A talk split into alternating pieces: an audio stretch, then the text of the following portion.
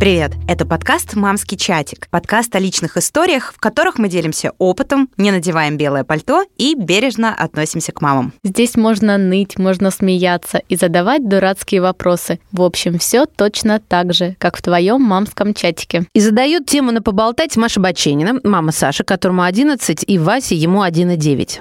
Вика Миронова, мама Поли, которой уже исполнилось три. И Лина Андрейченко, моему сыну Тиме, два с половиной года. Слушайте, у подруги моего мужа, которая живет в Италии, недавно родилась дочка. Буквально на 17 недель ей сейчас. Она шлет эти прекрасные милые фоточки. Юля, мы тебя еще раз поздравляем. И меня посетила мысль, что мы столько раз говорили про роды в России и обсуждаем, мне кажется, в каждом выпуске практически. А но ни разу не говорили про роды за границей. Ведь у нас куча знакомых. Хотя сейчас, конечно, это уже не очень актуально. Нет, ну ты знаешь, Но... наоборот, эмиграция началась. А почему? Я считаю, что духоподъемно. Я прям вот за роды в России, если бы только гражданство э, не давали где-нибудь в Штатах, да, вот автоматом. Закон земли, кажется, у них называется. Ну вот поэтому же там и рожают, поэтому почему модно роды в Майами? Вот мне кажется, какое-то Ты время считаешь, что у них только прям... такой умысел, чтобы получить ну, гражданство еще, детей? Конечно. Ну, по крайней мере, вот среди всех моих знакомых, ну, кроме вот Юлия, которая сейчас говорила, у нее муж итальянец, он там живет. А есть у нас знакомые, тоже друзья моего мужа, которые специально летали рожать в США для того, чтобы у сына было гражданство. Ну, как бы так, а что говорить делают... о тех, кто летает э, в Англию, например, или в Швейцарию рожать? Ну, не знаю еще какие. Нет, ну, у меня все мои знакомые, которые рожали за границей, они рожали, потому что у них там вид на жительство или... То есть не ради гражданства, они потому что так вышло. Нет, ну, работают там, или муж живет, еще что-нибудь. ведь многие, те же самые там звезды и так далее, почему именно в Майами? Там же наплыв просто рожениц, потому что это гражданство. По поводу других стран, вот ты, Маша, Не, ну в Майами они еще не потому, что там дают гражданство, потому что там очень крутые условия созданы именно для такого звездного уровня. Слушай, там свои специальные эти роддома. То можно заплатить за условия в Москве, не обязательно летать для этого. Нет, в Москве есть... нет океана, как в Майами. А, ну это уже другой вопрос. Океаны, Я знаю, что вот, например, на Бали модно было ездить, да и сейчас, может быть, кто-то ездит, потому что там вот эти прям мега естественные роды. В океан? Там, ну, Лин, вот ты просто издеваешься. Нет, почему? Я вот фотографии, я себе, в принципе, Бали представляю Простите, я просто упала под стол. Мне кажется, это шутка, просто сотый левел. Это просто топ Comedy Club все уволился. Рожать прямо в океане. А что ты смеешься?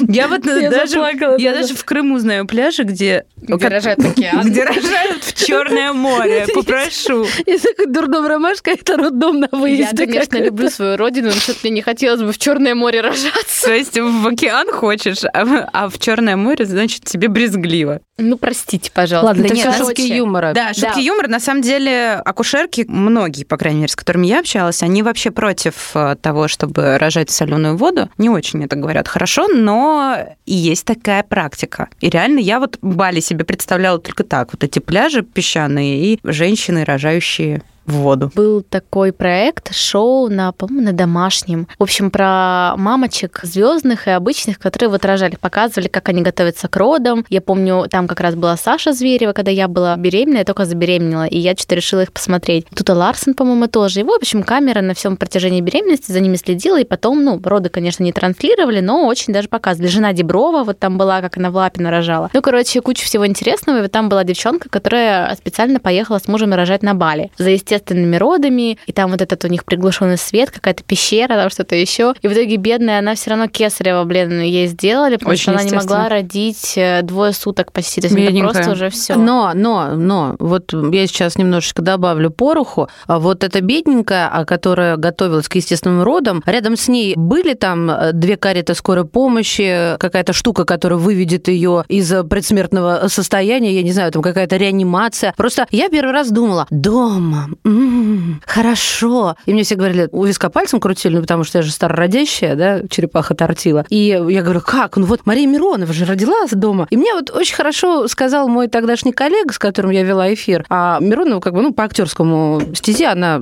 с ним знакома, он говорит, Маша, около дома дежурила две кареты скорой помощи. То есть если вот что-то экстренное случается, а тут пути Господни, как говорится, неисповедимы, да, вот эти естественные роды превратятся в естественный фильм ужасов, возможно. Вот это меня напугало. Но я вообще, я с уважением отношусь ко ну всем да, выборам, сразу моя скажу. близкая подруга двоих детей родила дома, здесь вот сейчас. У меня ведущая новостей не успела доехать, родила и пошла новости читать незаметно в ванной сама, потому что она Класс. понимала, что она никуда не успеет. Всякое бывает. Что ты на меня так смотришь? В смысле? Она, она, она родила и пошла в ванну прочитать ро... нет, роды, нет, прочитать, нет. прочитать она новости. Она поняла, что она...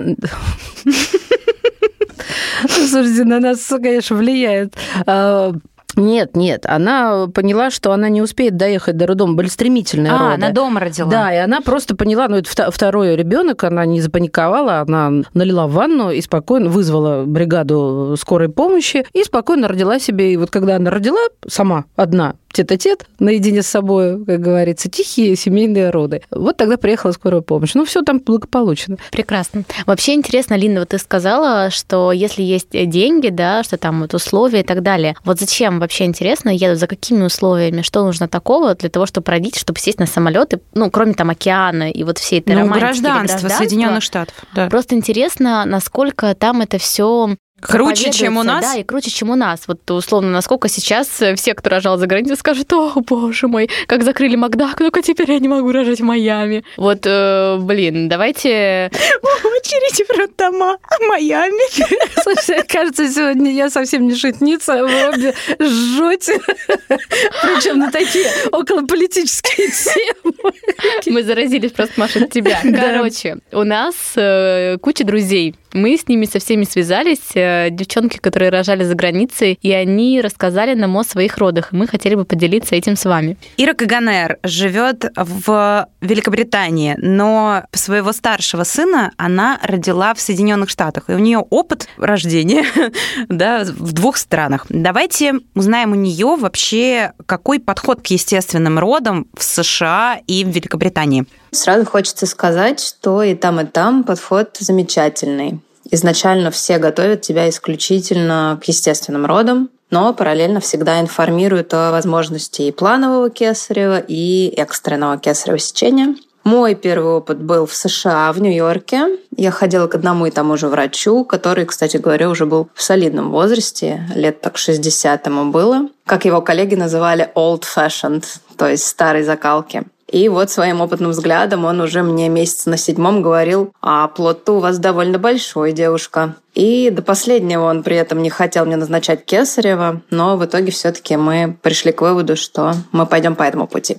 Но даже после первого кесарева сечения, уже будучи в Англии, мне снова предлагали вариант естественных родов, но все-таки по медицинским показаниям мы решили не рисковать. Сразу ли ставят эпидуралку? Ну, учитывая, что оба раза мои роды – это плановая кесарева, то, конечно, да. Эпидуральный укол сначала, а потом уже сама операция. Но у тех, кто рожает сам, конечно же, уже по ощущениям самой женщины и рекомендациям врача. А пуповину сразу обрезают? Тут, опять же, зависит от типа родов. При естественных родах малыша кладут, конечно, сразу знакомиться с мамой, а уже потом обрезают пуповину. В моем же случае при кесаревом сечении такой опции просто нету, потому что в районе груди находится ширма, и, соответственно, сначала надо перерезать пуповину, которую, кстати говоря, перерезал муж, а уже потом кладут малыша знакомиться с мамой и папой. И, кстати говоря, с вот этого самого времени малыша уже больше от мамы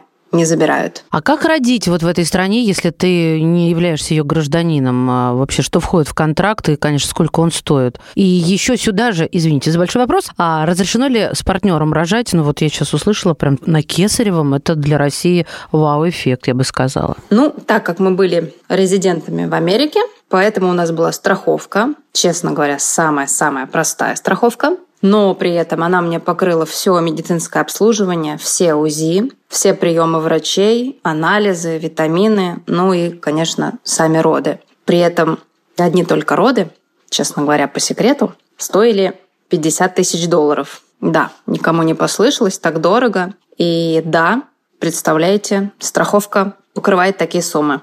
А вторые мои роды были уже в Англии, тоже по государственной страховке. Все это бесплатно, как и всем гражданам страны, как всем резидентам. Мы доплачивали только за частную палату в госпитале. Всегда есть вариант платных родов, это естественно. Но я, честно говоря, ну, даже не знаю, что там еще можно добавить к тем условиям, которые у меня уже были. Потому что они действительно очень хорошие. Роды с партнером, они только приветствуются и в Америке, и в Англии, и, мне кажется, в любой другой стране. Это даже уже как-то само собой разумеющееся. И вас скорее спросят, как это муж не пойдет. Как так? И расскажи, а как э, размещают в послеродовых палатах? Что касается палат, то в Нью-Йорке, например, именно в моем госпитале не было понятия общая палата. То есть только отдельные комнаты для мам и малышей, а также партнеров по родам. Мы всего провели в госпитале три дня. И все это время муж был рядом со мной, он ночевал с нами, помогал с малышом. Там в этой комнате э, была дополнительная кровать для гостей, в данном случае для мужа. А, было включено трехразовое питание, приносили накануне вечером меню, и надо было галочками отметить, что именно я бы хотела, чтобы мне принесли на следующий день. В Лондоне можно было выбрать частную или общую комнату. За частную комнату надо было немного доплатить, но учитывая, что я рожала в самый пик пандемии, в первую волну, это был, я считаю, единственный правильный вариант. А есть ли в родильных боксах джакузи, мечи надувные и вообще какие условия для родов? Да, безусловно, все это есть, и все эти детали заранее обговариваются с э, своим врачом или с госпиталем, где будут приниматься роды. Полагаю, что не во всех родильных отделениях есть джакузи, но в зависимости от потребностей и желаний самой мамы можно выбрать нужный госпиталь или добавить эту опцию в платных услугах. И в США, и в Великобритании в номере есть своя душевая комната, туалет, само собой, телевизор, кровать на пульте управления. Очень удобная штука, чтобы можно было принять любое положение. И даже есть специальные бортики, чтобы можно было положить рядом малыша на кормление или на сон. Также есть кнопка вызова медсестры. Хотя, честно говоря, они и так приходят каждые 2-3 часа спрашивают, что нужно помочь, что болит. Также есть специальный бокс-кроватка для новорожденного на колесиках, чтобы можно было двигать, укачивать. Ну, что еще есть? Э, пеленальный стол есть в номере, детские принадлежности, то есть э, памперсы, крем, салфетки, полотенца. Это ничего брать из дома не нужно. Все это есть в госпитале. То есть, да, как таковую сумку в роддом я не собирала ни в Америке, ни в Англии. У меня там были только мои личные вещи и вещи малышу на выписку. Все остальное в госпитале есть. Как, я не понимаю, как можно жить без прозрачной клиентчатой роддомской сока Вика? Я вспомнила, как ты Ты туда говорила, никогда не поедешь рожать. Ты с чемоданом на первые роды поехала? Да, Именно так, красный мой чемодан. А черный пакет? Не было такого. Слушайте, как им скучно жить? Им нечем заняться перед роддомом. Не к чему готовиться. Как же вот это вот гнездование? У меня каждый пакет был подписан. Да? А кто-нибудь из вас предполагал, что именно этот выпуск будет вот таким просто истеричным? Почему мы так ржем? Это зависть из нас такого ходит? Как это тут должен быть экзорцист? Уважаемые слушатели, пофантазируйте. Он из нас выгоняет дьявола таким лайтовым методом, дьявола зависти, да? Мы от хохота умираем просто. Просто я когда услышала вот эту последнюю фразу «кровать на пульте управления», все меня просто порвало. А, кстати, у меня тоже была вот этот раз была кровать на пульте управления. На пульте управления. В 29-м роддоме. В бесплатной палате. не было кровати на пульте управления. А потому что по ОМС надо рожать, девочка. Нет, она не, она не ну, права, не грусти.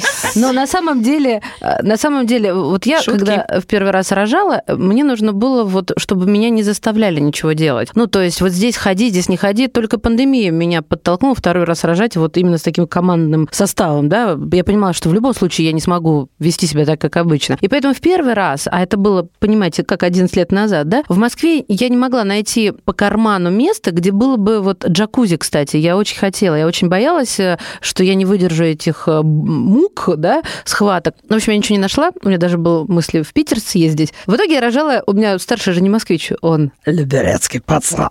Я рожала в Люберцах, потому что там есть семейный роддом, и да, у меня был тоже э, палата. Восьмой, да? Нет, э, восьмой на Выхино. А, ну, это где-то что рядом. Это- Я забываю каждый раз этаж, на котором мы сейчас пишемся. Ты спрашиваешь номер роддома? А, сорян, может, Да просто я даже самого мне кажется, свежего ребенка Да, да, знаю. не я. вспомню, где я рожала. Ну, то есть я к тому, что там палата как гостиничный номер с душем, со всеми вот вещами, которые она перечислила. Но меня что поразило, вот это вот на Кесарева, я помню, когда я сказала, а вот у меня муж должен был присутствовать на родах, ну вот он поломал ногу и, и лежит там себе за рубежом, а я тут рожаю. А мне говорят, ну, слушай, деточка, все равно бы его не пустили, это полостная операция. И мне так стало странно, потому что я, как бы, у меня был курс, э, сейчас все засмеются, у меня был курс животноводства. Там много, ты со скальпелем работаешь вообще-то. Как бы я углубленно изучала биологию и очень любила всегда биологию, анатомию. Я подумала, а что, его дезинфицировать нельзя? Его нельзя одеть во все то же, в чем вы, уважаемые доктора, одеты. Но мне кажется, просто у нас, знаешь, вот есть такая тема, не хотят заморачиваться. Ну да. А конечно, в пользу... наш Вот такой. да, и вот заморачиваться в пользу тебя, там, меня, Лины, любой мамы, будущей или настоящей, э, любой роженицы, не хотят заморачиваться. Ну что, ну, это же полостная операция. Но, кстати говоря, На справед- войне вообще вот в окопах режут, и ничего. Извините, сорвалась. Справедливости ради, э, есть роддома, где на кесарево пускают Сейчас мужей. да, абсолютно с тобой согласна, и спорить даже не буду. Но тогда это был, знаешь, на тебя смотрели как на вот как на меня тогда с чемоданом, женщина на ресепшн. Давайте мы все-таки закончим с Ирой. И э, раз уж мы тут э, все очень завидуем А. ее Захарийский, да. Последний вопрос, Ир, а практикуют ли водные роды? Потому что мы тут сегодня все смеемся над этим, но в целом-то это довольно распространенная практика. Как э, с этим в США и в Великобритании, и вообще как там относятся к грудному вскармливанию? Поддерживают ли? Да, конечно, практикуют, но не домашние, а именно в госпитале. Мне несколько врачей уже сказала, что они не сторонники домашних э, родов водных, потому что не всегда все идет по плану, поэтому под наблюдением врачей и в госпитале это всегда безопаснее. Как относится к грудному вскармливанию? Ой, ну на эту тему это отдельный выпуск можно записывать, потому что и в США, и в Англии при госпитале всегда есть специальный персонал, который обучает правильному грудному вскармливанию. Они приходят к тебе в палату, помогают, показывают, рассказывают. На выписке даже дают их телефонный номер горячей линии, по которой можно позвонить и проконсультироваться уже из дома. Кроме того, в Англии, например, существуют специальные группы для молодых мам по занятию для укрепления мышц тазового дна, а также диастаза, куда можно прийти уже с малышом после родов, после выписки. Занятия проходят бесплатно. Очень здорово, что такое есть. Я ходила. Отлично вообще. Спасибо, Ир, большое. Это была Ира Каганер, которая рожала в США и в Великобритании. Как тут Маша спрашивала, одного, и там, и там нет.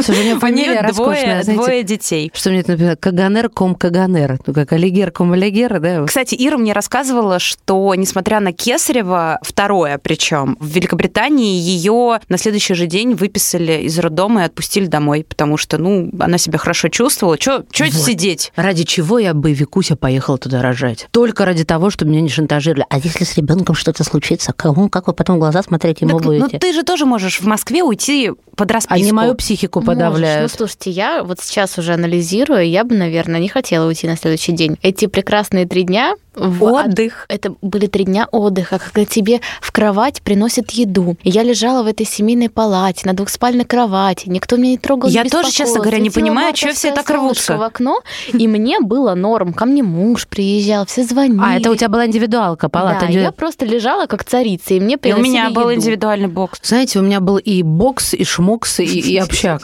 А, Но я все вспоминаю. Ну, там у нас было трое. Я, во-первых, наверное, люто ненавижу больницы. Это сказывается, правда. Знаете, все у нас родом из детства. Вот в детстве я полежала, я рыдала там каждый день. И я с сих пор не выношу их. При том, что обожаю ходить к врачам. Ну, ладно. Бабка Маша. Нет.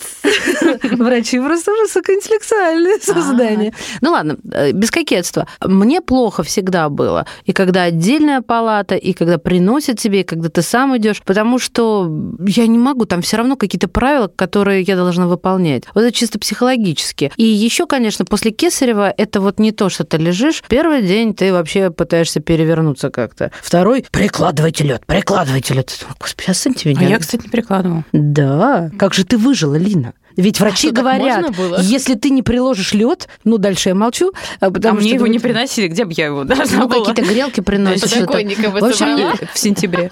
Нет, только страх за ребенка, что что-то не так. И там же у нас же все эти неонатологи проверяют все там. Первый день вот это проверят, второй там зрение, третий рефлексы, как у него должно приходить, да, по У меня еще из календарю. пяточки брали, потому что мы четыре дня были. М. Вот, у меня тоже, наверное, что-то. У тебя есть пяточки или у него есть пяточки? У Тимы из пяточки. Но э, как можно вообще его... Вот тебе некому помочь. Я, например, вышла за водой, иду по коридору, а вот в пандемию нельзя выходить было в коридор с детьми, и там А вообще... мне в пандемию с детьми тоже нельзя было выходить. Ну, Почему можно взять ту каталку с собой? И можно Нельзя было. Ну, в У нас можно 29-м было. запрещали это ну, делать. короче говоря, а это вот в том же, в котором я рожала, Да. Ну вот, да, вот там запрещали. И вообще ты должен идти по стенке не отсвечивать, потому что пандемия. А я, я очень неусидчивый человек, и мне надо было все время двигаться. И вот палата самая дальняя, и я иду, кто-то орет, и я не понимаю, кто это мой или тех двух женщин, которые со мной лежат, но они от меня вот отделены. Но меня всегда поражало. То есть, если я заходила и кричал мой, просыпался, никто к нему не подходил, даже вообще близко. Вот он как орал, так орал. Может быть, я что-то не понимаю. Никто не подходит, Маша. Ну да. Да? Типа, а кто Ну должен да. подходить? Я не знаю, если бы чужой ребенок заорал, я бы подошла, покачала хотя бы. Я бы не стала к нему А, и наклоняться, ты трогать. имеешь в виду из девочек, которые лежали Ага. с тобой в палате? Ага. А, ну я бы тоже подошла, покачала. Да. Он же- Конечно. не знаю, хотела бы я, чтобы к Поле подошла какая-то чужая женщина и... И она ее запечатлела, как птица, увидишь ее первое, первое нет, ну создание, просто- поняла, мама! Так, девчонки, мы можем э, бесконечно говорить про наши роды и вспоминать э, наши роддома, но сегодня это выпуск, в котором мы завидуем. Поэтому Продолжим завидовать. продолжим завидовать. Итак, в какую страну мы с вами перемещаемся? А какие у нас варианты? Давайте в Италию. Поехали в Италию.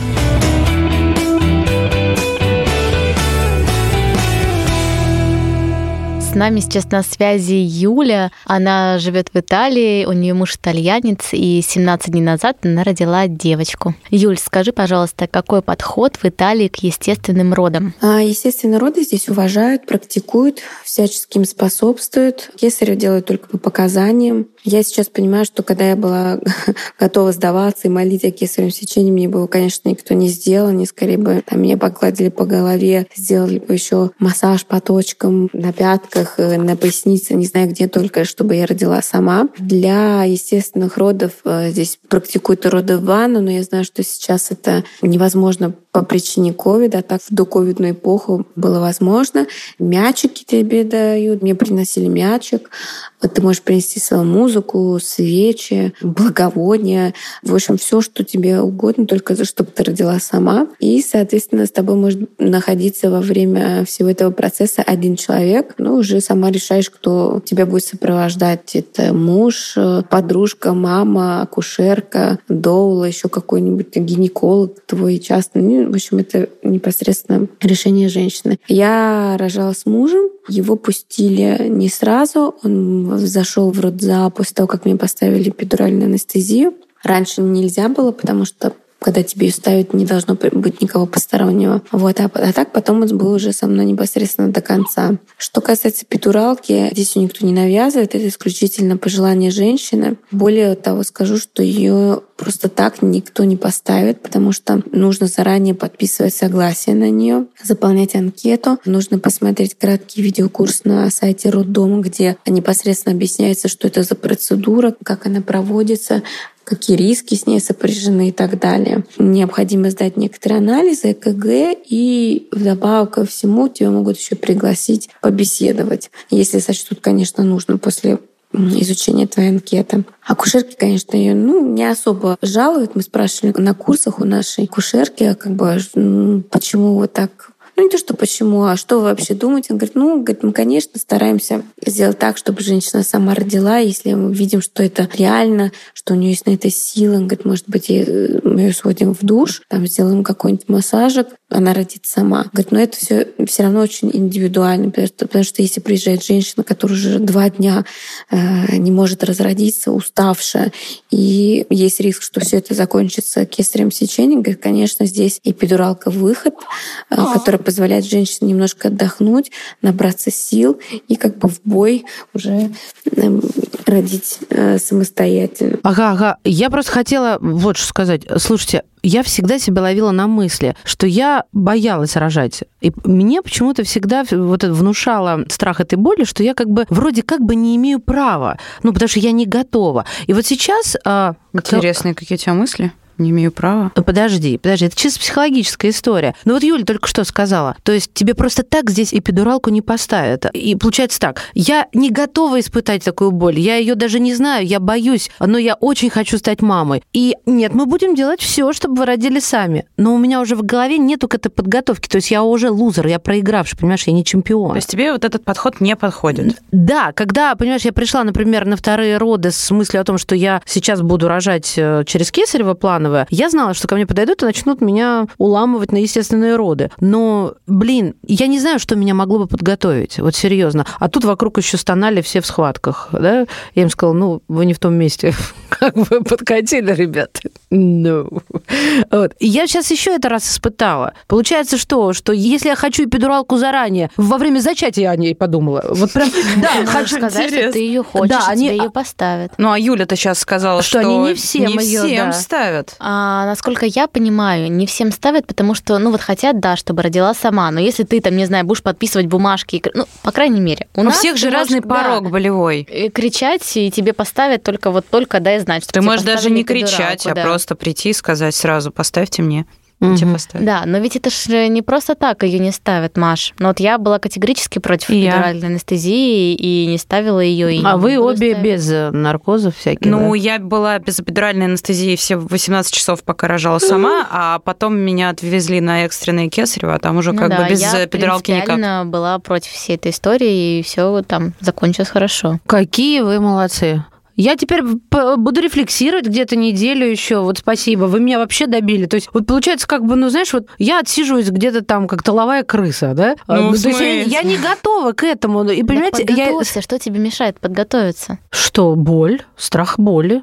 А что, кто-то меня будет уговаривать, это не так больно, это Мне неправда. Кажется, страх боли не должен быть сильнее страха, что там эпидуралка может навредить твоему ребенку и вообще ребенку. Ну, мы просто об этом очень много говорили, мне кажется, в первых mm-hmm. выпусках, да, Лин, что ему гораздо страшнее и больнее, чем тебе. Вот ты просто представь, какой Путин проходит. И мама в этот момент, блин, не с ним мама типа ставит себе анестезию, чтобы ничего не чувствовать и больно не было, вместо того, чтобы ему помогать проходить этот ужасный родовой путь, который для него ужасный. Мне такого никто не рассказывал. Тебе стало легче? Да, сейчас немножко стало легче, но все равно это как бы не до конца, но у нас же не прием психолога. Но вот мне кажется, это очень хорошие слова. Я серьезно сейчас. Потому что я не знала, что ребенок, э, когда ты отключаешься, что он как бы без тебя. Ну да, он сам по себе один. Фигня какая-то получается, действительно. Фигня. Вы вместе, либо вместе, либо он один.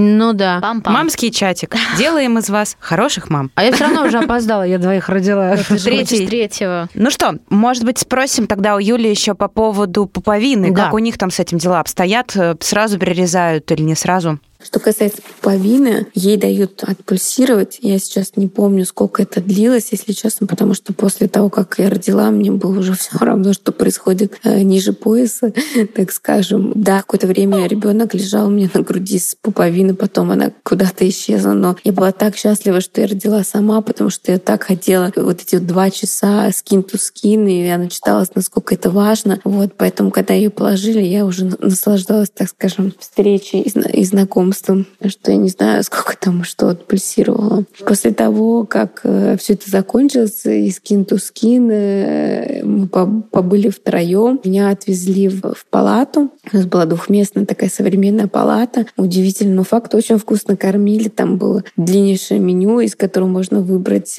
завтрак, обед, ужин, компот и полдник. Бесконечно приходили врачи, акушерки, патронажные сестры, спрашивали, как дела. Мне очень прям до глубины души их такое человеческое, очень доброе отношение к тебе. Они всех называют мама. Ну что, мама, как у нас дела? Мама, а, ну давай, мама, не переживай, все нормально. Мама, это норма. Мама, вот это тоже так нормально. Они очень радуют за грудное вскармливание, приходят, э, тебе помогают приложить ребенка, рассказывают, как это правильно нужно делать, 500 раз объяснят. То есть э, в этом плане, конечно, здесь все очень про натурально. Когда нас выписывали, в карту мне вложили кучу всяких бумажек, куда можно с адресами, с сайтами, с имейлами, куда можно позвонить непосредственно, там попросить помощи, то есть тебя никто не оставляет на произвол судьбы. У Юли там малыш. Да, слушайте, а я вот сейчас сижу и вспоминаю вот эти сравнения, то, чем мы занимаемся, да, ну, некий анализ. Первое про пуповину, что хочется сказать. Вот в 29-м я, Да. я, да, там на сайте сказано, что они дают отпульсировать пуповине, и даже если это кесарево. Мгм. Я считаю, они мне соврали. Потому что, ну, я вообще, как бы, профессия журналиста, она очень сильно тебя деформирует, особенно информационщика. Ты держишь под контролем все, абсолютно все. И вот, а, собственно, за то время, которое я спросила, а, а дали отпульсировать? Да, да, дали. Ну, простите, ну что вы меня совсем никого нет дома, да? За это время она не смогла бы отпульсировать даже там, да даже там одного пульса бы не прошло. То есть, мне кажется, это просто вот на усмотрение врача, и, знаешь, так спустя рукава. Потому что, когда у тебя огромное количество родов, ну, ты к этому, может быть, уже относишься не так чутко, да? Во-первых, а- да. Во-вторых, Маша, 11 лет назад все таки Это я Нет, про вторые. она про. Васю. вторые роды, Да. блин. А про первые, про первые, вот, э, собственно, мне даже не выложили его. Здесь мне выложили при Кесареве, выложили, приложили Васю младшего, а старшего тоже сказали, при Кесареве нет, не прикладывают. И я помню, это было для меня вот этим мощнейшим стимулом, когда я лежала там и отходил наркоз, и я говорила, отпустите меня, отпустите меня. Они мне говорили, что ты как радио не замолкаешь? Я говорю, я и есть радио, господи. И я вас с ума сведу, отпустите меня к ребенку. И когда они мне сказали, что, ну, ты должна ногами зашевелить, это вот помогло мне поставить ну, цель, и я прям очень быстро избавилась от наркоза, потому что мне хотелось очень сильно к ребенку. А скажите везде меню, да, вот это нас... Вот, Маш, да, ты, когда Юля говорила про меню, у тебя было такое лицо, я хотела спросить, Маш, О чем я подумала? заваривали? Нет, я подумала о том, что как я хотела есть, вот я помню только после вторых родов, я была дико голодна, потому что меня привезли ночью под утро, ничего меня никак не покормили, в итоге я пошла на роды голодная, естественно. Я была как зверь, я то есть поела под вечер уже, и принесли вот эту больничную с комочками эту пюрешку, и там был мариновый огурец, и вот эта котлета. Вот лучше, конечно, этого вообще. Но меню это поражает до глубины души, конечно, до глубины. Это как в первом классе самолета. Ну да. Класс, Ну, только там больше меню получается. Значит, наверное, мы тоже скоро до этого дойдем. Ну, не знаю. я думаю, а в Лапино еще не дошли? Ну, я думаю, в Лапино уже там, дошли. Да, там тоже все такое красивое, тоже там менюшечки и все, но как бы... Ну, по деньгам там рожать, наверное, так же, как и в Италии. Я думаю, что да, но в Лапино, насколько я знаю, естественные роды не очень любят. То есть не то, что не очень любят. Туда приходят те, кто про это очень мало знает. А давайте Рожают слушателям те- скажем, может быть, кто-то сейчас слушает Новому Уренгое нас и думает, Лапино, что они, о чем они? Что такое Лапино? Друзья мои, это элитный госпиталь, я, поправьте меня, пожалуйста, это элитный госпиталь, то есть, по-человечески говоря, роддом, где рожают за деньги, это действительно... Частный, получается он. По-моему, даже частный. Там есть, по-моему, МС-услуги, но, в общем, они как бы незаметны. То есть там все элитарно, и, вы знаете, как часто происходит в Москве особенно, больше разговоров, чем а, по делу. То есть вау-вау-вау, и это все иногда разбивается о какой-то, да ладно, а я думала, тут вот больше вау, чем вы говорили, чем я читала. Вот как-то так. А есть же еще мать и дитя. М, Это не одно и то же? самое. А, да? Да, я всегда думала, что это Есть еще разное. Европейский медицинский центр. Ой, это вообще... А, это там- почку лучше сначала продать, а потом Да, рожать. там тоже есть э, роды платные достаточно. Там все цены в евро, учитывая нынешний курс, я не знаю, сколько сейчас там стоят роды. Но, насколько я знаю разговаривала там со своей доулой, и когда была на разных встречах перед родами, эти роддома, они не славятся естественными родами. Туда приходят девушки, вот, вот я вам говорила, да, рожала жена Деброва. Но там она, я только с эпидуралкой, я только... Ну, то есть там нет вот этого понятия тепло, темно, тихо, мы вместе пройдем этот путь и так далее. Там платят за то, чтобы тебе было комфортно, не больно, ну и меню принесли. И я считаю, что если, например, у меня бы была возможность родить в Лапе, но у меня были бы лишние деньги, я бы захотела их отдать, то, наверное, когда ты их платишь, ты можешь родить естественно. Но, как правило, в моем роддоме было не хуже, мне кажется, чем... Не знаю, слухи это или нет, но вроде бы в Бразилии вообще большая мода на кесарево, и там богатые женщины, они сразу приходят и говорят, нам кесарево мы не хотим. Сами, вот, пожалуйста, поэтому у них там какой-то огромный процент, В типа тоже 40 так же. процентов В Турции где-то. почему-то они многие хотят э, рожать кесарево. Вот им кажется, что они испортят свою фигуру, и вот это все. И там Кесарево прям- им не испортит фигуру, да, да? да, и там почему-то так модно, да. А, Слушайте, я тут же вспомнила э, Лондон, там живет моя приятельница, которая родила двух с маленьким очень промежутком, и когда первый там был кесарево по показаниям, я уже не знаю, срочно или нет, и до второго ее начали говорить, ну, а сейчас сама, она, так как она такая коренная татарская женщина, она устроила им такой разнос, что они сразу сказали, кесарь это кесарь. И что я вспомнила? Мы сейчас все время с вами говорим о чем-то элитном и о чем-то простом, доступном. Простое это не значит плохо, я сразу оговариваюсь, чтобы все понимали мое отношение. Очень уважительное. И вот есть замечательный мини-сериал, который был снят по книге, и сценарий к этому сериалу написал акушер, который ушел из э, ОМС э, Британии, но эта книга совершила революцию, показав всю изнанку. Так вот, он подрабатывал благодаря своему шефу. А что за сериал «Будет больно» он А, называется. и вот я Да. его смотрю сейчас. Да. Его и вызовите акушерку. А, так вот, да-да-да-да-да. Он подрабатывал в а, каком-то элитарном госпитале, ну там, где там жены арабских шейхов, там у каждой палаты свое имя, знаешь, там. А это у нас э, принцесса Маргарет, палата принцесса Маргарет, вот так называется. И роженице стало плохо. М, То есть она вроде как все нормально родила, и у нее открылось кровотечение, и он говорит, так, вот это, вот это, вот это, вставим, начинается оперативная работа, мгновенная помощь, да, кровь вот этой группы. А они все стоят как, э, извините меня за это слово, лохушки. Вот по-другому не скажешь. Человек, обладающий русским языком, поймет, да, что я имею в виду. Говорит, а у нас этого нету. И ее тут же отвезли вот в его этот облезлый госпиталь в Лондоне. Вот все, и там ее спасли. И, знаете, у меня какой-то, может быть, это стереотип или штамп в моей голове, но вот это вот есть у меня ощущение, что бедно, но спасут. да? Богато не факт. Хм. Не знаю, спорное, Да. наверное. Да, я поэтому и подвергаю сомнению. Это стереотипом я не зря назвала и штампом, потому что меня смущает, когда ты говоришь, тут есть предпочтение, не приветствуются естественные роды. Что? Они не то, что не приветствуются, я же объяснила. Туда едут женщины, которые их не, так. не приветствуют, я бы так сказала. Окей, ну, Да. в общем, как-то вот все мне, наверное, не то и не, и не так, да, капризно я сегодня. Да. Едем в другую страну. Да, что у нас там на очереди? На очереди крестная моего старшего сына, моя очень близкая подруга Наташа Немова, которая родила Яшу и родила она его в Соединенных Штатах, к этому подошла очень сознательно.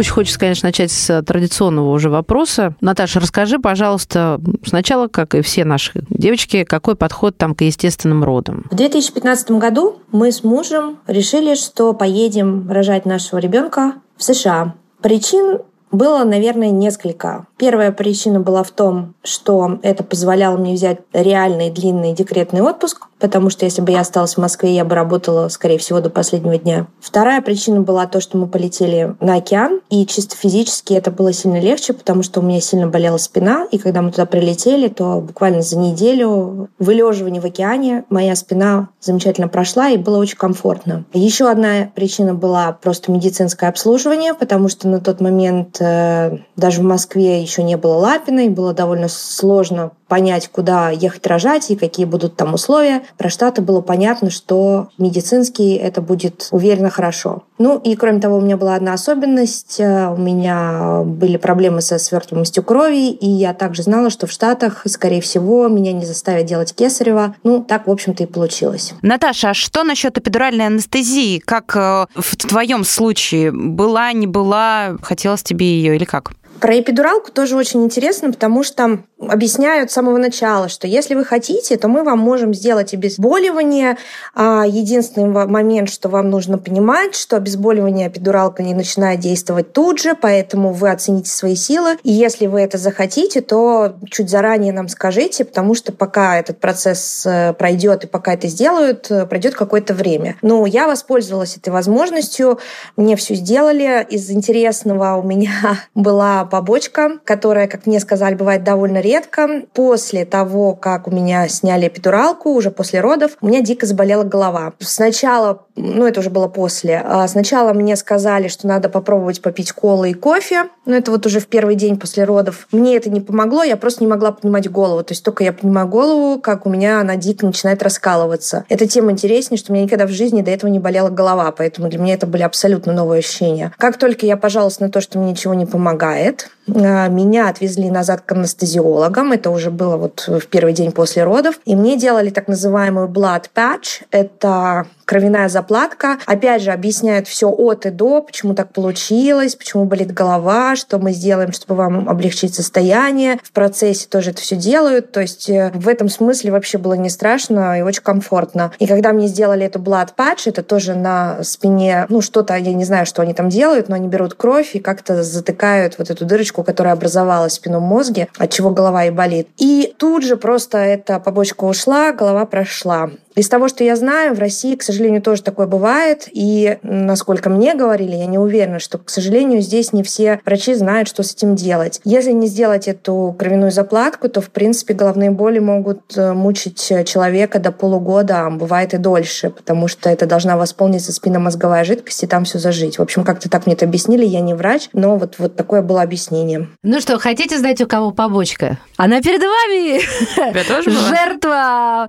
Да, представляешь, я с этим человеком дружу там с молодых ногтей, и вот когда только она а, мне об этом рассказала, я узнала, что было, оказывается, со мной. Ну, представьте себе, я лежу в палате после родов, счастливая мама, да, обнимаю Василия, и в какой-то момент ко мне заходит медсестра или врач, уже не помню, что они хотят ЭКГ снять. Вот приносят этот аппарат и говорят, ну, как-то ляжьте. И я тут поняла, что э, я правой рукой двинула, правой, рабочая рука, и это была такая адская боль. И самое ужасное, что ты не можешь понять, в каком положении рука болит, а в каком нет. Это всегда непредсказуемо. Это длилось неделю. Это, как бы вам сказать, какая-то боль? Ну, вот пошка... Простреливает? Нет, это не простреливает. Это простреливает, режет, э, и, э, я не знаю, как будто тебе вот спицами внутрь вен залезают одновременно. Боль так... Я очень терпеливый человек, если я предупреждена о боли, но то, как как я не могла себя саму предупредить, когда она наступит, это э, был каждый раз, знаете, как у клоуна из глаз вот так два фонтана брызгали. Ну вот стоит ли эта эпидуралка того? Не, у меня было ну, кесарево. Это было не совсем, не, не да, это, это два разных mm. э, наркоза. А, ну да. Лина мне объясняла, что эпидуралку ставят при кесарево mm-hmm. в любом случае. Конечно, нельзя разрезать наживо. Я умру от болевого шока. Я просто думаю, да, как это все можно избежать, но... Есть еще, конечно, пропофол. Это что такое? Ну, это когда тебя в сон вгонять, маску на тебя надевают. А, это полный наркоз. Не, я вот всегда была против полного наркоза. Полный наркоз. Я думала, что уж если так, то уж хотя бы наполовину и уговаривала, потому что там с давлением тоже не хотели. Но вот я говорю, послушай, а мне то же самое, скорее всего, это было то же самое, потому что мне оправдали так. Вам попало пузырек воздуха. Такое бывает. Блин, ребята, я умираю, правая рука, у меня ребенок, я вообще передвинуться не могу, я лежу ночами рыдаю. Почему я хотела домой, понимаешь? Там-то хоть муж мне поможет. Ну, такое бывает. Motherfucker! Они там это делают, эти блатачи, патчи, господи, это как патчи под глаза, touch это дотронуться, да?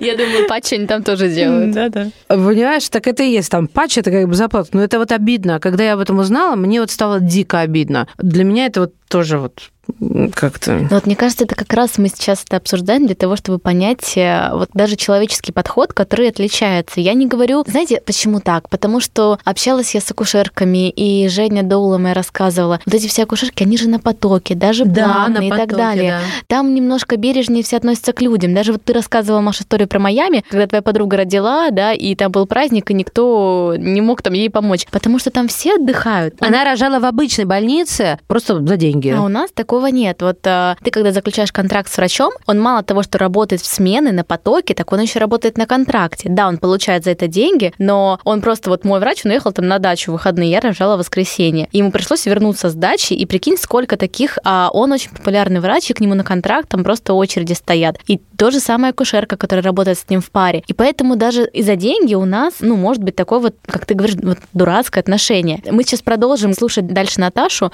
Просто как раз в тему я нашла на сайте ВОЗ, это данные 2021 года, что в настоящее время в мире ощущается нехватка 900-900 тысяч акушерок, что составляет треть от требуемого общего числа. Прикиньте, сколько это много. Угу. И то есть это все. Наверное, еще ковид э, очень вот, сильно на да, это повлиял. Да, да. Тут э, ковид просто еще, еще больше усугубил вот эту проблему. И получается, теперь э, из-за этого страдает вот это вот медицинское вмешательство у женщин в родах, потому что все это вот это быстрее и быстрее, никто не хочет заморачиваться, персонала не хватает, потому что эпидуралка, она же ускоряет роды, то есть, ну, как бы ты быстрее можешь разродиться, окситоцин и прочие-прочие вещи. Вот, а когда персонала не хватает, в частности акушерок, никакого там частного индивидуального подхода и в помине нет. Вот, мне кажется, это все тут Я чую, мы сейчас договоримся, и я прям пойду третьего делать, чтобы Класс. все свои... Где? В Майами? Да какой в Майами? Дома вон, на Тимирязевской. Это мое личное персональное Майами. Я к тому, что... Мы тебе соль для ван добавим, будет как океан. У меня все есть, я перед подорожанием затарилась. А я... Что, и сахар купил? Я не ем сахар. Сахар – белая смерть. Вот. Я просто, вот, знаете, такое ощущение, все равно не могу отделаться от этого чувства вины. У меня такое ощущение, что если я третьего сама рожу, как все грехи отмолю. А, Наташа, как обстоят дела с обрезанием пуповины? Про обрезание пуповины, ну, для меня это были первые роды, поэтому я не знаю, как во всех других местах, но э, у нас было так, э, когда мой сын родился, рядом был мой муж, его папа, папе дали ножницы, мой муж, папа ребенка сам обрезал пуповину. По-моему, это было ну, практически тут же. Насколько я знаю, были какие-то истории про то, что, в принципе, и по желанию мамы можно там что-то подождать. Ну, в общем, опять же, все делается по желанию. Вот, я, честно говоря, не разбираюсь в этих моментах, поэтому я и не просила не подождать. То есть для меня было все как бы нормально то, как э, врачи и акушеры это делали. Поэтому у меня не было ни вопросов, ни пожеланий. Но, в принципе, до процесса родов, э, до попадания в больницу, советуют написать список э, своих пожеланий роженицам и этот список отдать акушерам и врачам. Слушайте, вы не чувствуете разницу? Вот мы послушали уже Италию, послушали Англию, да, Великобританию. У вас, вы чувствуете разницу с США?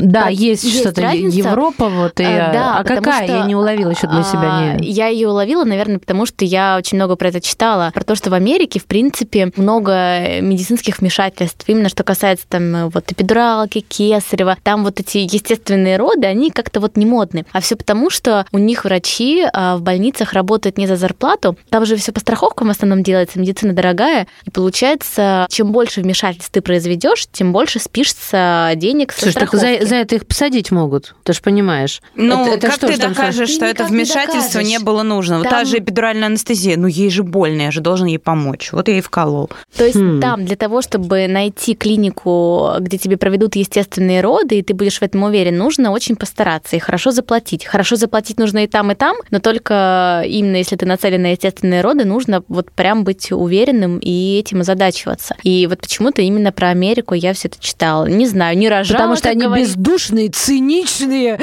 американцы. Премию тебе выдадут, Маша. А как раз у меня сейчас зарплата закончилась. До зарплаты уже дожить надо. Ладно, я, я шучу, конечно. А, слушайте, вот вопрос, э, Наташа, который хочу задать. Как родить в этой стране, если ты не ее гражданин, что входит в контракт, конечно же, сколько он стоит, да, и разрешено ли рожать партнером, мы это уже выяснили. Ну, все-таки давай про гражданство, не гражданство. По условиям, а, в принципе, наверное, можно найти найти любые условия, какие только душе угодно, начиная там от э, рождения в воду, джакузи, мечи, танцы, да, все что угодно. Есть такие прямо birth houses, это даже не больница, а это специальные места, где работают акушеры, и как- как-то там очень аккуратно относятся вот к именно душевному состоянию роженицы. У нас не было такого запроса совершенно, поэтому я не изучала эти вопросы подробно, я просто знаю, что они совершенно точно все есть. Из интересного в этом контексте нет отдельных родильных домов. Обычно родильные дома, они прямо находятся на базе больницы. Вот в нашем случае было так. И я знаю, что и остальные в основном делают так. То есть есть больница большая, в ней внутри есть именно часть роддом. Поэтому, например, анестезиологи, они общие на всю больницу. Но даже в наших условиях, где я как бы не особо выбирала там какие-то дополнительные вещи, просто было невероятно для меня то, насколько все акушеры и акушерки были человечные и очень-очень расположенные. Было ощущение, что занимаются только мной. Хотя я знаю, что на этаже было как минимум 10 рожениц. Но это было совершенно, совершенно не чувствовалось. Они все приходили, улыбались, говорили «дорогая», «милочка, как ты себя чувствуешь?» Ну, на английском, естественно. Относились ко мне как прям к родной. Вот было такое ощущение. Это меня потрясло, потому что это, конечно, большая работа всего медицинского персонала, чтобы не выгореть и чтобы так относиться к каждой роженице. Есть специальная кнопка, то есть если что-то малейшее тебе не нравится, нажимаешь на эту кнопку, она прямо у тебя под пальцем, из стены раздается голос, э, что случилось или в порядке, ты говоришь, ну, если необходимо, то к тебе э, тут же заходит акушер или медсестра, или кто должен зайти в этот момент. В принципе, то же самое можно сказать про э, ситуацию после родов, то есть когда появляется ребенок, то, естественно, сразу появляются, не знаю, как правильно это называется по-русски, медсестры, которые занимаются непосредственно ребенком, неонатологи, его проверяют. И тоже с ним, конечно, обращение невероятное, э, с ним сюсюкаются, как будто бы это их собственный маленький ребенок, то есть тоже вот, вот это невероятное ощущение, я их никогда не забуду. Дают э, бумагу, на которой пишут, что твоя первая врач, ну, ребенку имеется в виду, твоя первая врач такая-то, расписываются, ставят пяточки, ручки. В общем, конечно, невероятная эмоциональная поддержка в этот момент. Слушайте, я сейчас, знаете, о чем подумала? Что вот в наших роддомах, когда ты можешь забыться таким нужным и таким хрупким сном, у нас сон вообще не берегут не берегут. Это же вот, вот например, в 5 утра кто-то едет, эту телегу везет с анализами. А еще в 6 утра обязательно надо э, градусник. А, да, когда еду, не еду, неважно, ты забылся, тебе вот, вот он сейчас спит, и это такое счастье, да, вот, но у меня не было молока достаточно, для меня это вопрос был очень актуален. Я поэтому еще вот сейчас вспоминаю, почему я так хотела домой. Слушайте, ну вот э, Наташа рассказывает, но она же рожала платную, ну или по страховке, как там это все? Она рожала за деньги в обычном частной больнице? Ну, вот, за деньги. Мне кажется, когда ты рожаешь за деньги, то к тебе, да, вот это повышенное внимание, что, собственно, и говорят про наши роддома в России тоже, что ты платишь там, ну, за комфорт, да, там, за частную палату и, и за, отношения. И за отношения больше, что тебе будут больше улыбаться, особенно это врач, с которым ты познакомился, если еще и акушерку, которую ты тоже знаешь, что вообще чудесно. То есть ты платишь за это отношение, да, и там ты, по сути, тоже за него платишь. Тут я патриотку опять включила. Ну, то есть, как бы разницы Хоть нет. когда-то. Лина. Лина, 2-1 в пользу тебя, если у вас рефери. Как там относятся к грудному вскармливанию? Поддерживают ли? Грудное вскармливание в нашем случае к нему все относились очень позитивно. У меня были сложности, честно скажу. Мне помогали все, кто мог в роддоме. Не очень получилось вот в первые два дня. Потом я в результате все решила уже после того, как мы выписались а, из роддома. Но при этом очень берегут ребенка. В нашем случае, так как у меня не очень это дело получалось, то за ребенком дополнительно наблюдали, чтобы у него не случилось желтушки новорожденных. Даже попросили докормить его смесью, а, потому что ну, у меня не получалось с грудным вскармливанием. При этом объяснили мне, как сделать так, чтобы не нарушить потом мне грудное вскармливание. То есть это все время у них приоритет номер один. Но, конечно, приоритет номер ноль, самый главный, это чтобы ребенку было хорошо и чтобы он был здоров. И это мне тоже очень понравилось.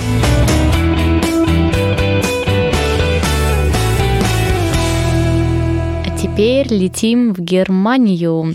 И там моя знакомая Марина, которая рожала свою дочку в 2018 году. Марин, расскажи, пожалуйста, какой подход к родам у вас в стране?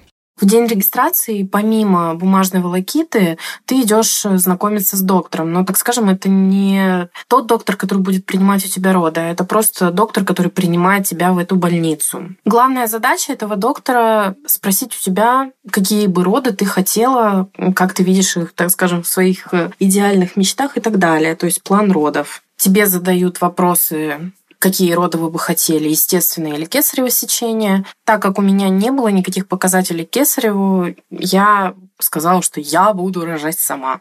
На что доктор э, меня поддержал, подбодрил, сказал, отлично, здорово. Как вы видите, как проходят ваши роды? Хотели бы вы, чтобы ваш партнер был вместе с вами? Как вы рассматриваете роды в воду? Хотели бы вы принять ванну во время родов и так далее? То есть все эти вопросы тебе задает доктор. Они ни к чему тебя не призывают, не говорят тебе, как тебе было бы лучше и так далее. То есть они лишь слушают э, твое, так скажем, решение, и потом они просто подтверждают, э, есть ли у них такие опции для тебя или нет. Я еще скажу такой немаловажный, как мне кажется, момент. Любой доктор в Германии, который там, особенно гинеколог, если это мужчина, да и женщина тоже, неважно, когда они тебя осматривают, они всегда спрашивают, э, не против ли вы, если я сейчас до вас дотронусь, не против ли вы, если я сейчас положу на вас э, там аппарат, вот этот УЗИ, да, например. То есть э, каждое свое движение они спрашивают у тебя разрешение. На этом же приеме э, доктор спрашивает тебя, готов ли ты к эпидуральной анестезии и готов ли ты к экстренному кесареву сечению. Ну, то есть, если там, грубо говоря, у тебя нет никакого выбора, ты подписываешь все эти бумажки. Ну, я думаю, что это а, везде так. После встречи с этим доктором ты идешь э, к такому человеку, который будет у тебя спрашивать дальше больше организационные вопросы из серии «Хотел ли бы ты в семейную палату?», там всякие документы у мужа спрашивают. Но, в принципе, я не помню, чтобы у него сильно много что-то спрашивали. У нас были партнерские роды, но никаких там специальных одежд, э, прививок, э, ничего от мужа совершенно не нужно было. В этом плане все, так скажем, на чили, на расслабоне. И еще вот что следует отметить, что ты не можешь выбрать доктора, не можешь заключить с ним контракт, доктор, который будет принимать у тебя роды, потому что в Германии роды, естественные, нормально текущие роды у тебя принимает акушерка. Конечно, в случае, если что-то пошло не так, не дай бог, там понадобилось экстренное кесарево, или просто, вот как у меня, например, у меня в процессе родов, там на последней стадии уже дочка никак не могла выйти, и тогда уже пришел главный доктор, была врач вот всего этого отделения, тогда он, так скажем, берет все в свои руки и, естественно, уже помогает тебе это дело все закончить. Интересный подход, да, да с акушеркой? Опыт. И вообще в целом про а, вот эту систему, что у них сначала там ты должен 150 собеседований пройти, что вы хотите, как вы хотите, как будто на курорт едешь. Ну, прикольно. Мне кажется, что у нас должны так в женской консультации все делать. Ой, ничего не говори про женскую консультацию. А у меня самое лучшее впечатление от женской консультации. Вот вот это золотое время. Вот у меня всегда были лучшие врачи.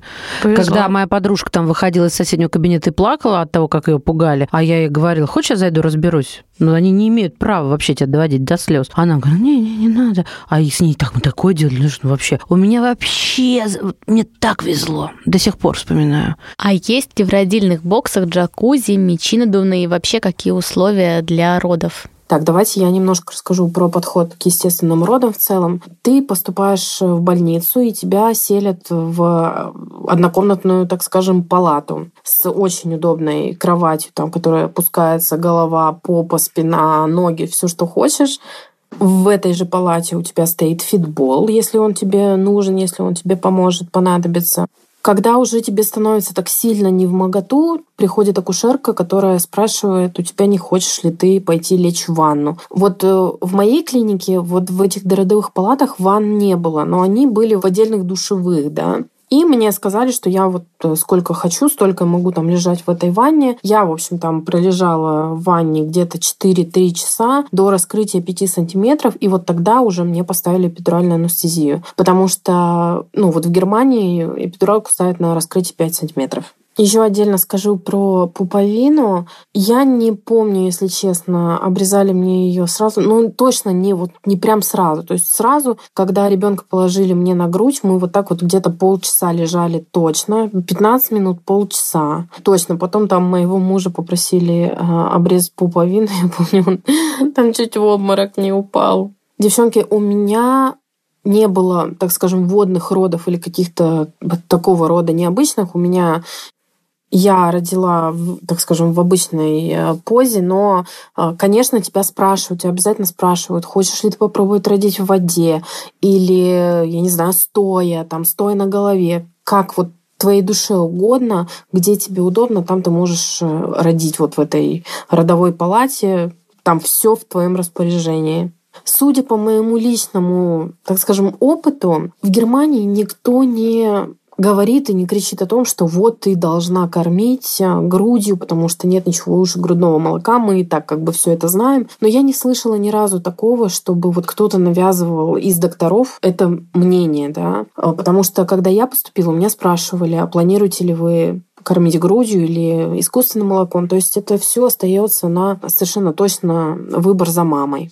Я вообще хотела сказать про то, что поймала себе на мысли, когда Марина сейчас говорила про то, как они относятся, и можно ли до вас дотронуться, и там, можно ли там посмотреть. И когда Маша рассказывала, как ей пытались лед, засунь лед! Нет, ну ты, слушай, это я, ну вы я думаю, уже все привыкли к моей немножко эксцентричности и театральности. Не было такого лед, засунь, но говорили. Понятно, что тебе из ковша засыпали, ну как бы. Давали грелку на набитую льдом и говорили, грелка со льдом, нормально звучит? Говорили, вы прикладываете прикладывали лед? Я говорю, мне не нравится, холод, она ледяная. Вы прикладывали лед? Ну, то есть как-то было даже боязно, не дай бог не приложишь. Ну вот я про это как раз и говорю. Понятно, что я тоже немножко, может быть, утрирую, но в голове моя фантазия нарисовала именно такую картину. Ну, это я, это я так... э, Представила Машу, лежащую в- Во льду? Нет, в роддоме на кушетке и такую, значит, медсестру э, с ведром, в ведре лед и такой совочек. Совочек это когда шампанское. Ой, я бы, конечно, выпила там шампанское. Ой, ну что, девочки, кто бы хотел где рожать? Если вдруг вас сейчас спросят, у вас есть выбор, в какую страну бы вы хотели поехать родить? Вот у меня одна из моих э, знакомых замужем за итальянцем, они долго там жили, у нее трое детей, мальчишек, и она всех троих рожала в Италии. И она говорит, что самое бесячее в этом во всем, что там э, разрешено сразу после родов, чтобы все родственники пришли в палату. Маша, ну ужас, страшный сон. Я запрещаю приезжать из других городов даже через неделю. Да. И вот насколько у них в Италии, да, это семья, это очень важно. И Катя мне рассказывала, что действительно, значит, лежишь такой с ребеночком, вот только все закончилось, только практически пуповина отпульсировала, заходят, значит, открываются двери, бабушки, прабабушки, папы, мамы, все, все. А в этот момент же, вот именно в этот момент действительно хочется побыть наедине со своим малышом и Да. и с мужем, и Да. просто в тишине. Да? Ну, это видишь нам, а итальянкам, возможно, по-другому. Ну, не уверена, Мне кажется, что это всем женщинам. Тебе ну, нужно правда. собраться, вот Да. это э, модное нынче слово, э, в ресурс обратно войти. Противное слово ужасно. И вроде перед ними неловко, они же тоже родственники, Мгм. но всех хочется отправить в сад. Да. Поэтому я не знаю, где бы я хотела э, Мне рожать. интересно, как, как рожают на Востоке, ну, хотя в Турции такой европезированной стране. В Турции все как и везде. То есть там обычно Очень там, там, во-первых, по-европейски. хорошая медицина, да, во-вторых, там может достаточно хорошие европейские, как говорит Лина, клиники. И я уже говорила про то, что они почему-то очень любят Кесарева и про естественные роды там. Ну, а турчанки, они такие немножко, они очень расслабленные, они не любят что-то делать, заморачиваться, они с детьми, Какие в принципе, молодцы. не Я- Не зря у меня заморачиваются. про прабабушка турчанка. Вот в кого я. Вот, кровь какая течет, да. То есть у них там дети, знаете, вот ты идешь, пятилетки, шестилетки, мне кажется, в колясках сидят, и им вообще пофиг, главное, что им удобно. И они также и к родам относятся. О, я просто изучала этот У них вопрос. выпускают такие коляски, потому что у меня двухлетка почти не Ну вот, вылезает. мы были недавно в, в Стамбуле, коляску. и там это просто очень Да. ярко. У меня коляска до- почти до 30 килограмм. А, слушайте, так в Америке такая же история. Знаешь, вот есть там всякие таблоиды, которые фотографируют актрис и говорят, что э, смотрим там ребенок, который уже у нас в первом классе идет, она у нее в коляске А, сидит. в Италии, кстати, тоже такая история. А вот они Да. не парятся, им Они- удобные, ладно, удобные, это я. Устают дети, дети устают. Ну, мне кажется, что это И нормально. мне, мне так нравятся Да. коляски. А знаете, где я бы хотела родить? Ну-ка. А вот я бы хотела родить в Голландии, потому что там сразу после родов к маме домой. И это, кстати, тоже. Во время, наверное. Сразу после родов к маме домой приходит помощница по хозяйству на 10 дней, которая оплачивает государство. Поэтому, девочки, Офигеть. если что, ищите меня там. Это я, правда, нашла статистику. Вот, не знаю, насколько это сейчас актуально, потому что это данные там старые, там, лет пять назад такое было. Но они, в принципе, такие все, как сказала Марина, по-моему, да, на чили, на расслабоне. И у них вообще, кстати, очень высокий процент по домашним родам, 40%. Но это было вот опять же лет пять назад. Вот интересно, почему. Ну, вообще, мне бы и хотелось... все. и ради- Да. А, Я хочу уточнить, если кто-то из наших слушательниц вдруг в Голландии или ваши подружки в Голландии, узнайте, пожалуйста, правда это так? Если так, то я тоже хочу Я рожать в напишу, Голландии. у меня Катька скрипачка, но она, по-моему, еще не рожала. Ну, она, наверное, знает об, Да, об этих да, да, но помощницах. давно-давно. Нет, я о другом. Акушерок тут не хватает в мире 900 тысяч, а тут А вы помощниц помните раздают. этот сериал «Отчаянные домохозяйки»? Конечно. А- Анатомию страсти. У меня, как старший говорят, Анатолия страсти. В честь дедушки назвал сериал вот, нашего. А так вот, в Анатолии страсти там был детский сад при больнице, где они дневали и ночевали, так как врачи, да? Вообще тоже крутая тема. Это Детские вот- сады при работе. Вот! Я считаю, у нас для журналистов должны быть оборудованы... Детские сады. Мне даже, видите, Даже боишься об этом сказать? Нет, я просто настолько хочу, что в забу дыхание спирает. бы сначала то, что сейчас есть, а потом уже отдельно для журналистов. Да. Потому что про детские сады мы поговорим уже отдельно. В нашем следующем выпуске. Это был подкаст «Мамский чатик», подкаст личных историй.